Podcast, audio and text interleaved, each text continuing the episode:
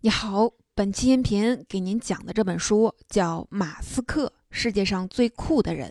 这本书还没有简体的中文版，英文原版大约十五万字。我会用大约二十五分钟的时间为您深入的分析 Space X 和特斯拉创始人马斯克的商业智慧。很多人说马斯克是继乔布斯之后全球最具创新力的领导者。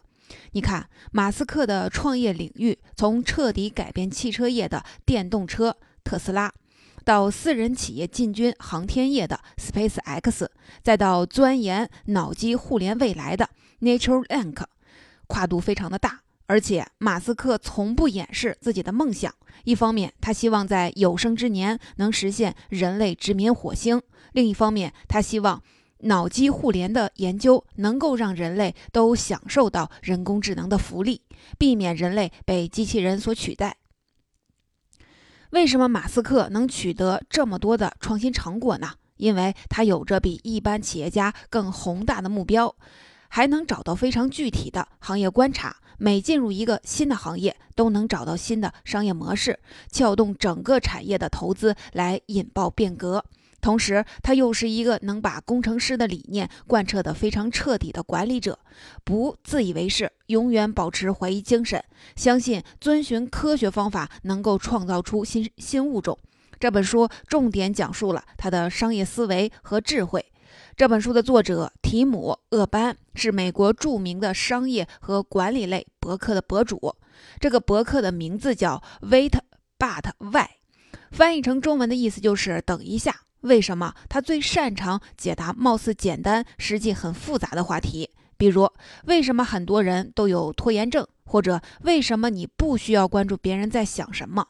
恶班语言幽默，文章里配的火柴人插图有趣有吸引力。博客网站每月吸引两百多万的访问者，也拥有几十万的订户，其中就包括了马斯克。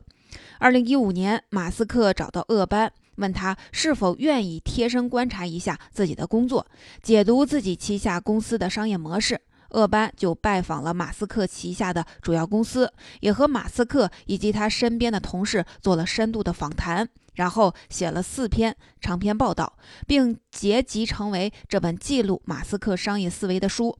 和马斯克的另一本著名传记《硅谷钢铁侠》相比，厄班的这本书并没有着眼于隶属马斯克的成长经历或者他的成就，而是专注于解答了一个非常重要的问题：马斯克和他的公司到底哪里与众不同？一般人又能从中学到什么？我会围绕以下三个主要问题来为您解读这本书的重点内容。第一，马斯克与一般的创业者和企业家到底有什么不同？第二，马斯克的公司为什么会出众？第三，创业者可以从马斯克身上学到什么经验？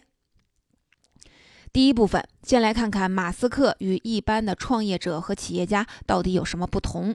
在贴身观察了马斯克一段时间之后，厄班总结出了马斯克和普通创业者的最大区别，也就是大多数人都是厨子，而马斯克则是一个大厨。千万不要小看这一字之差，厨子有很多，大厨却很难得。厨子和大厨的最大区别是，厨子是菜谱训练出来的，按部就班的做菜；大厨则是不按菜谱来做菜的，菜谱就是可以照葫芦画瓢的规则，不按菜谱做菜就是不甘于照搬前人的做法，不受既有规则的束缚，致力于创新。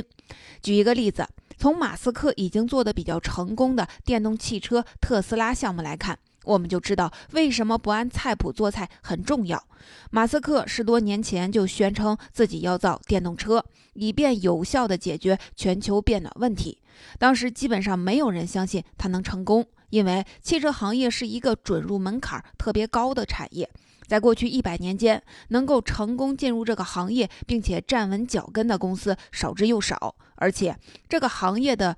在位者，也就是占据相当市场份额的，一直是美国底特律的三强，也就是通用汽车、福特和克莱斯勒。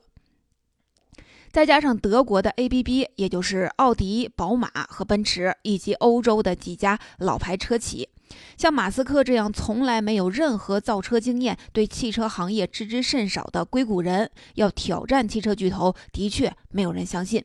但是很多时候，在位者会变得自满，满足于当下而不求进取，也会变得小心谨慎，厌恶风险，缺乏想象力。这时，如果有一个来自行业之外的挑战者，从全新的角度、整体的去看整个产品，就可能带来巨大的改变。为什么来自行业之外的竞争者最容易成为挑战者呢？因为他们没有历史的包袱，不会被过去的经验或者是规律所束缚，不会被菜谱限制了自己下厨创新的想象力。教主乔布斯其实也有类似的经验。当年乔布斯被逐出苹果，原因就是自己对苹果电脑的设计感过于执着，却忘记了企业的经营需要销量和现金流这样基本的事实。等到上世纪九十年代再次回到苹果。乔布斯已经创建了动画工作室皮克斯，是成功的二次创业者。创建皮克斯的经历让他对跨界创新有了更深层次的理解。在他的驱动下，走出个人电脑领域的苹果，完全是以门外汉的角色颠覆了一个又一个产业，从重新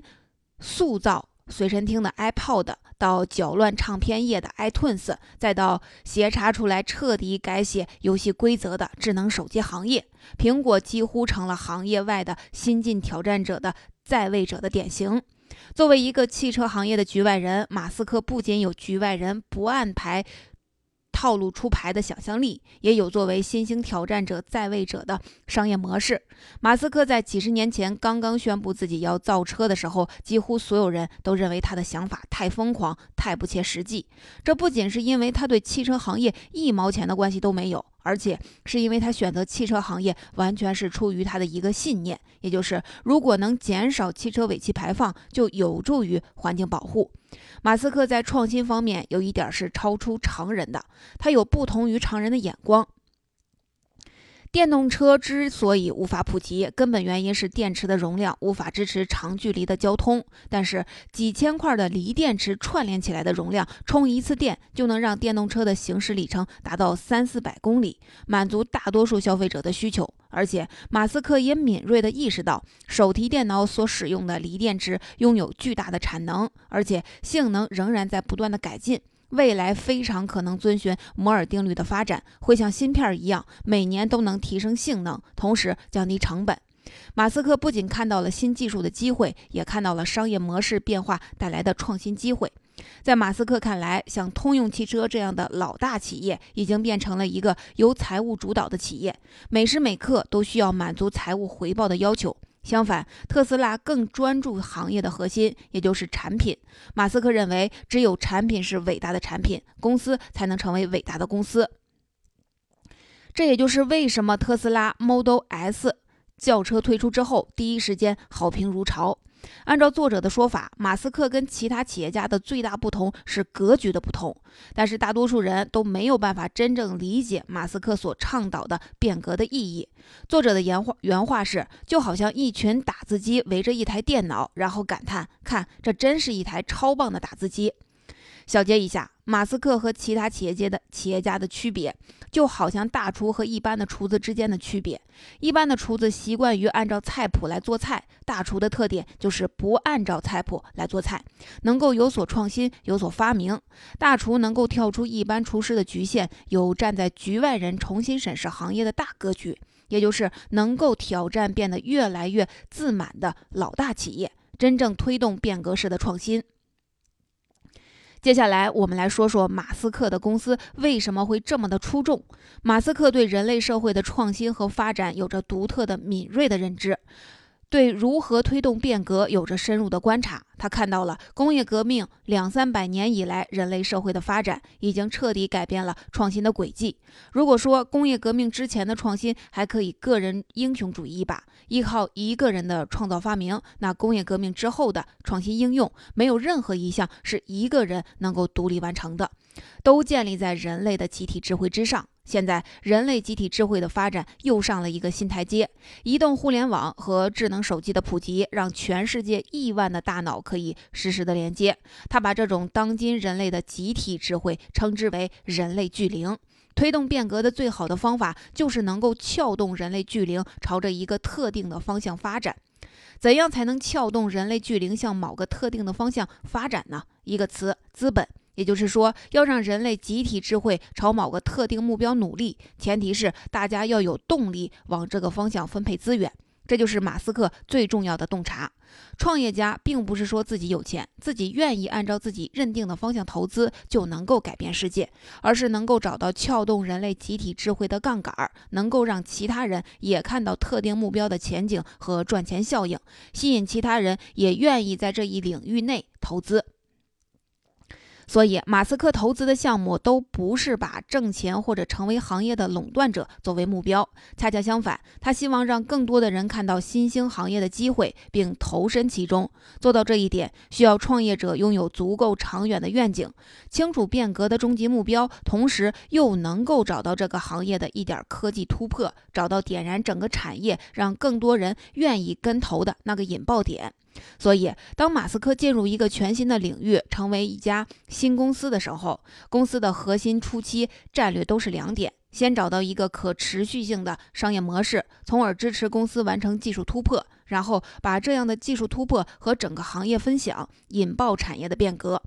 我们先来看一下马斯克旗下最著名的企业特斯拉是如何撬动人类巨灵的。前面我们说过，马斯克创立特斯拉有着一个明确的愿景，他认为全球变暖是全人类面临的巨大挑战，而全球变暖的一大罪魁祸首就是全世界数以亿计的汽车。如果能够制造出替代汽油或者柴油驱动的电动车，就可以大幅的降低车辆的尾气排放，换取一个可持续发展的未来。首先，马斯克需要一个可持续的商业模式，他选择的是制造出一台炫酷的电动车，让有钱人喜欢而且愿意去买的电动车。所以，特斯拉造的第二款车特斯拉 Model S 一面世就被全美汽车消费杂志评为最具设计感的车。马斯克的目标是让 Model S 真正的能够量产，而不仅仅是少数人的玩具，既能证明电动车是实用可行的，同时也能产生足够的资金，让特斯拉能够继续的成长。当特斯拉树立起电动车的行业标杆之后，下一步就需要制造大众能够消费得起的入门级的电动车，同时推动所有整车厂全部进入电动车的造车大潮中来。虽然特斯拉还没有赚钱，但是 Model S 的推出基本上达到了马斯克的目标。而马斯克也验证了引爆电动车产业的技术突破，利用消费电子行业已经非常成熟的锂电池，打造出上千个锂电池串联起来的电动车电池组，一次充电就能达到一般汽油车的续航里程，消除了四期的里程焦虑。上百万人为入门级的 Model 3支付了一千美元的定金，进一步确定了它的市场判断。事实证明，全球汽车行业过去五年的发展轨迹基本上遵循了马斯克的规划。马斯克不仅创造了一家了不起的电动车公司，更引爆了整个汽车产业的大变革。Model S 才推出了没有几年，所有的汽车大厂都宣布了生产电动车或者混合动力汽车的计划。汽车产业的新进者也再没有去研发汽油车了。整个汽车产业的变革真的像他所期待的那样，撬动人类巨灵朝着一个目标迈进。随着每个厂商都开始制造电动车，电动车的价格也更低，更贴近普通汽车的价格，就能真正带来节俭、节能减排的效果，最终实现马斯克的梦想，创造一个可持续能源的世界。再举一个马斯克旗下公司 Space X 的例子，Space X 是过去十年美国私人航天领域内发展快速的一家公司。马斯克之所以投资这家公司，有着他明确的愿景，他希望有生之年殖民火星，能让人类能够至少在两个星球上居住。这一方面可以在地球发生危险的时候为人类找到另一个行星进行避难所，另一方面又能实现星际旅行的梦想。但具体去做到这一点，它首先需要一个抓手，一个可持续的商业模式。Space X 找到的这个商业模式就是制造出一款安全可靠，同时又可以回收的火箭，成为美国航空航天局的供应商。技术的突破源自马斯克最重要的观察，他观察到传统火箭之所以昂贵，就是因为火箭发动机只使用一次就坠入大气层烧毁了，而火箭发动机占火箭整体成本的大头，如果能够重复利用第一级火箭的发动机，就能够大幅度的降低发射的成本。事实证明，SpaceX 的确在这个领域内找到点燃航天行业变革的技术突破，实现了在陆地和海洋上第一级火箭的垂直降落和回收，并实现了回收火箭发动机的再发射。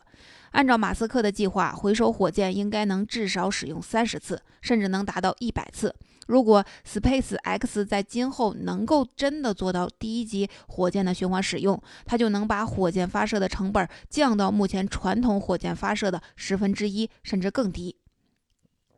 这样能吸引更多企业和资本进入这个行业，从而大幅的降低太空旅行的成本。更多公司可能加入登陆并殖民火星的项目中，最终实现马斯克的梦想，让人类至少在两颗行星上居住。总结一下，马斯克的商业思维是基于当下创新的一个非常敏锐的认知，那就是如果要快速的推动变革，必须撬动人类的集体智慧，也就是人类巨灵。而要做到这一点，必须首先有一个可持续的商业模式，能够支持公司做出创新，突破特定的技术瓶颈；其次是引爆整个产业，吸引更多的资本进入到这个行业，最终靠集体的力量去加速推动变革，完成目标。按照马斯克的商业思维模式，希望推动巨大变革的伟大创新家必须有伟大的愿景。同时又能聚焦产业的细节，不受传统或者既有产业思想的束缚，在工程技术领域找到突破，真正撬动起人类巨灵。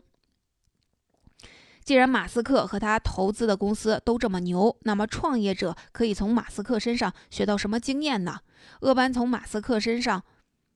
总结了值得创业者借鉴的三条原则。第一条原则是你什么都不懂。这句话听起来好像很简单，但是任何一个小有成就的企业家都很有可能被自己的自信心冲昏了头脑，以为自己是全知全能的。时刻保持谦虚，其实并不容易。美国前任国防部长拉姆斯菲尔德把人类对自己的认知分成了四个象限：知道自己知道，知道自己不知道，不知道自己知道，以及。不知道自己不知道，知道自己不知道的人有谦逊之心，而不知道自己不知道的人则是自以为是的傻瓜。马斯克就是时刻秉持了自知道自己不知道的谦逊。比如，马斯克造车之前已经通过出售电子支付平台 PayPal 赚到了第一桶金。很多成功者会觉得自己是超人，但是马斯克没有这种自大的毛病。他选择创建特斯拉的时候，对汽车行业了解的并不多。他也承认这一点，但是他用极其强大的学习能力和工作狂一般的热情去理解一个新进入的产业。当厄班采访马斯克的时候，他已经比任何一个汽车行业的工程师更了解这个行业了。第二条原则是，不仅你自己什么都不懂，其他人也都不懂。换句话说，不仅要自己时刻的保持谦逊，时刻保持怀疑的态度，对别人、对所谓的权威也需要如此。大多数情况下，人们在面对权威的时候，大部分的人都会选择臣服。比如著名的童话《国王的新装》，国王被狡猾的裁缝骗了，穿了一件虚无缥缈的所谓的新装，走在大街上，大臣和百姓都交口称赞。只有一个纯真的小男孩说出了国王根本没穿衣服的真相。这个故事里，人可以分成四类。一类是被完全洗脑的人，鄂班称之为骄傲的厨子。这种人已经习惯了按照菜谱来做菜，不会对权威说的话提出质疑。第二类是复合者，鄂班称之为缺乏信心的厨子。这些包括童话里的国王和群臣，因为裁缝说了，只有聪明人才能看得见新衣服。国王和群臣明明看不见新衣服，但是他们都缺乏自信。担心是因为自己笨才没有看见新衣服，因此都假装看见了新衣服。在现实中，这样的人很多。虽然明明看到教条有问题，但是他们却不去质疑权威，只是暗地里怀疑自己的能力。第三类是腹诽者，他们洞若观火，对真相看得很清楚，但只能把自己的想法藏在心里，表面上还是和别人一样的附和。鄂班称之为“心中恨得牙痒痒的厨子”。这类人其实也非常的多，他们并不愿意循规蹈矩的做菜，却不敢公然的挑战权威，只能一边的按部就班的炒菜，一边在心里骂娘。第四类就是那个纯真的小男孩，在现实中只有他才能成为大厨，因为他相信自己的观察，不迷信权威，也并不担心挑战权威，或者说说出了和所有人都不一样的话来。国王的新衣其实就是把生活中常见的一种现象极端化了。每个人的生活中都有那么一点国王的新衣的心理，明明知道他不靠谱，却因为所有人都因循，自己也就随大溜了。马斯克成为优秀创业者的第二条准则就是去做那个纯真的、直言不讳的小男孩，不迷信权威，相信自己的观察，相信自己能够创造新的东西，能够改变世界。所以他会尝试很多挑战传统的方法。从大的方面来说，别人都觉得移民火星是不可能实现的，他就一定要从造火箭开始尝试。从小的方面来看，比如传统的卖车一定要经过经销商，特斯拉就自己开门店来直营。其实马斯克之所以愿意去尝试造车，就是因为他很清楚，传统汽车行业里的所谓的权威，其实都看不到即将颠覆汽车行业的新技术。或者看到未来也不一定愿意说出来。当汽车行业把修修补补的改进当做创新的时候，就很难看清未来。既然相信专家们并不比自己对未来看得更远、懂得更多，马斯克也就会对自己的观察更有信心。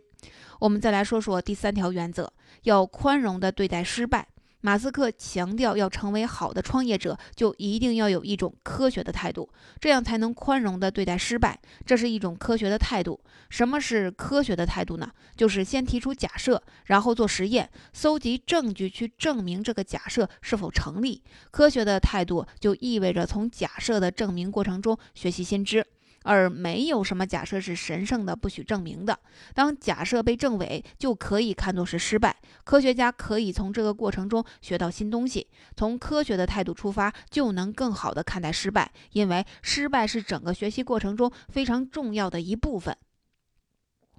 当你能更宽容地对待失败，能深刻地理解失败是科学实践中重要的一环之后，你就敢于走出自己熟悉的环境，敢于迈出步伐去创新了。马斯克就失败过很多次。特斯拉最早推出的那款基于莲花跑车的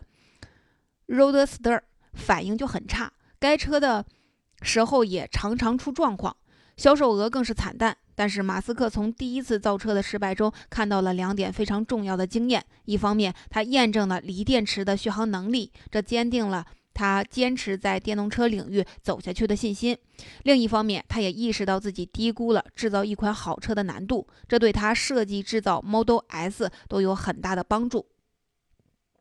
其实，如果用这三个原则来看马斯克，你就会发现他仍然有很多不懂的东西，他仍然会经历很多失败，但是他的确坚信自己能够创造新的东西，能够改变世界。二零一八年年初的新闻里，无论是特斯拉还是 Space X，都面临巨大的挫折。平民化的 Model 3在2017年的产量远远低于分析师的预期，说明马斯克再次低估了大规模制造汽车的难度。如果2018年的生产瓶颈还不能攻克，特斯拉不一定能够领跑智能电动车。同样，Space X 最新的猎鹰九号火箭在2018年年初发射美国神秘卫星 Zoma 失败。卫星并未进入预定的轨道，对于 Space X 来讲又是一次的挫折，也说明超高风险的航天业容不得丝毫的差错。但是猎鹰九号庞大一级火箭安全着陆回收，仍然证明了马斯克所构想的商业模式的先进。总结一下，厄班从马斯克身上总结出三条值得创业者借鉴的重要原则。第一，自己要谦逊，要承认自己什么都不懂，不要被任何小的成绩冲昏头脑，自以为是。第二，要自信，别人也什么都不懂，要对周围时刻的保持怀疑。第三，要用科学的态度，正确的对待失败。换句话说，任何一个想要成就一番不同事业的人，都需要像科学家那样思考，也就是从不盲信权威，永远有怀疑精神，宽容对待失败。只有这样，我们才能时刻的提醒自己知识的局限，对未来的可能更充满信心。